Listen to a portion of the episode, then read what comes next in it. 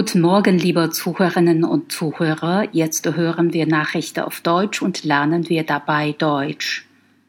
Die Finger. Wenn man einen Ball in die Hand nimmt und mit den fünf Fingern umschließt, wird man etwas bemerken. Die Finger sehen auf einmal aus, als wären sie gleich lang. Der Mittelfinger suchte sich nämlich als längster Finger auch den längsten Weg um den Ball herum. So liegt der Ball richtig gut in der Hand. Wenn man den Ball wirft, braucht der Mittelfinger am meisten Kraft. Deshalb ist er so lang. Der kleine wird dagegen fast gar nicht belastet. Darum muss er auch nicht so groß sein.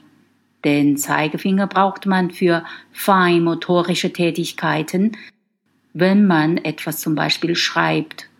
Der Daumen steht den anderen Fingern gegenüber.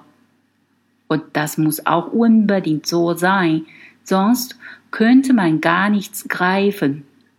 Der Daumen drückt dabei nämlich gegen alle anderen Finger. Man kann ja mal versuchen, den Ball ohne den Daumen zu halten. Das ist ja ziemlich schwierig. Also, die Finger haben unterschiedliche Längen, weil sie alle etwas anderes tun und dafür gar nicht gleich lang sein müssen. Und zum anderen ist die Hand so viel geschickter, vor allem beim Greifen.